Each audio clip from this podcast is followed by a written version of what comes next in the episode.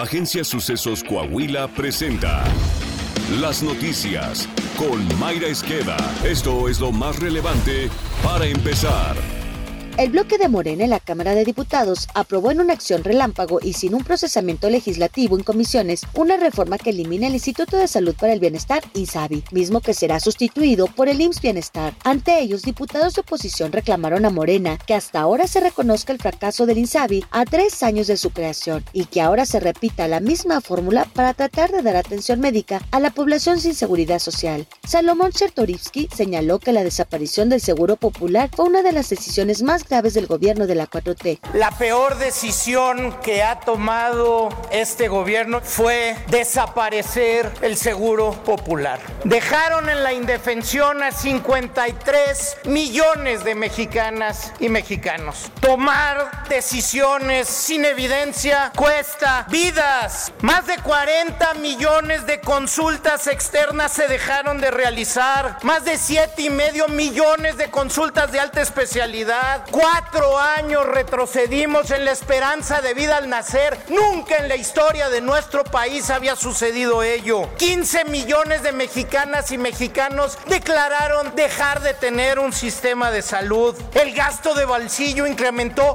40%. 3 mil niñas y niños fallecieron por no tener medicamentos para el cáncer. Al desaparecer el invento que hicieron, reconocen claramente que fracasó al pedirle al IMSS Bienestar que se encargue de algo para lo cual no tiene ninguna experiencia, tendrán que utilizar los recursos humanos y los recursos presupuestales del IMSS régimen ordinario. Aquellos trabajadores que lo escuchen bien, que pagan sus cuotas, sus recursos serán desviados para tratar de sacar este nuevo esperpento que dolorosamente fracasará y costará más vidas de las que hemos perdido.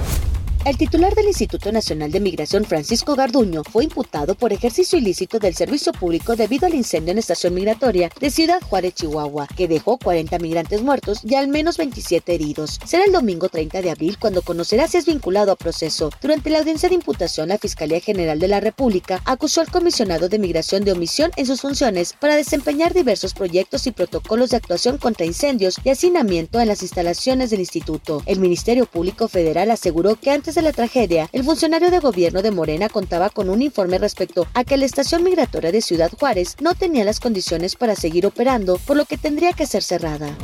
La economía mexicana perdió fuerza en febrero pasado y creció por debajo de lo esperado. De acuerdo con los datos divulgados por el Instituto Nacional de Estadística y Geografía, el indicador global de la actividad económica que da un seguimiento mensual a la economía mexicana reportó en el segundo mes del año un crecimiento mensual de apenas 0.1% con cifras desestacionalizadas. Lo anterior supone una desaceleración desde la tasa de 0.6% que se reportó al inicio del año. El diario El Economista informó que de acuerdo con Marcos Daniel Arias, analista de Monex, con el de febrero y la estimación de marzo, el crecimiento en los primeros tres meses del año podría ser de 0.90% en comparación trimestral.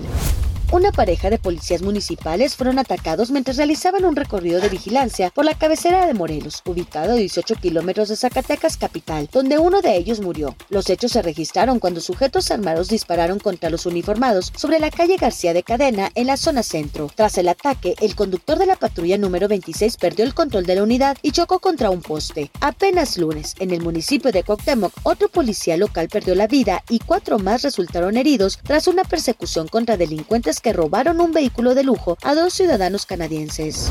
El embajador de Estados Unidos en México, Ken Salazar, informó que dio positivo a COVID-19, por lo que suspenderá actividades. En su cuenta de Twitter, el diplomático informó que se encuentra bien, pero seguirá los protocolos de salud. El pasado domingo, el presidente López Obrador también confirmó estar contagiado de dicho virus. Ken Salazar se reunió este martes con la titular de la Secretaría de Seguridad y Protección Ciudadana, Rosa Isela Rodríguez. La propia secretaria de Seguridad compartió en su cuenta de Twitter una imagen al lado del representante de Estados Unidos en México.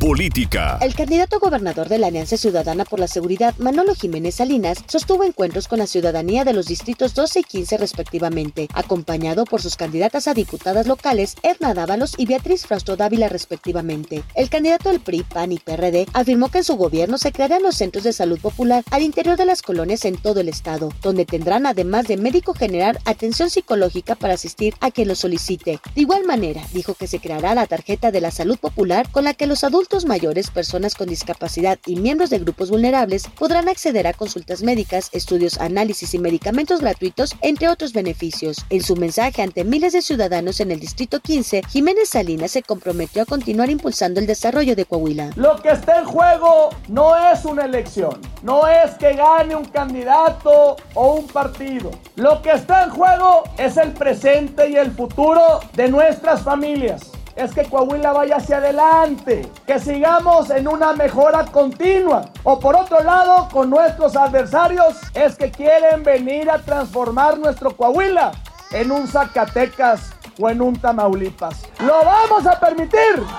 A su vez, la candidata de la Alianza Ciudadana por la Seguridad, Beatriz Frausto Dávila, afirmó que Manolo Jiménez es un nombre de palabra y de resultados. Anticipó que las grandes acciones que hizo como alcalde de Saltillo las hará en todo Coahuila. Cuando fuiste alcalde, le devolviste la seguridad a Saltillo. Hiciste que la ciudad fuera más competitiva.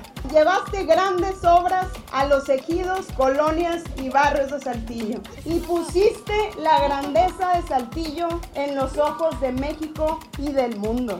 Lo que Manolo hizo por Saltillo, lo hará por todo Coahuila. Está usted bien informado. Sucesos Coahuila.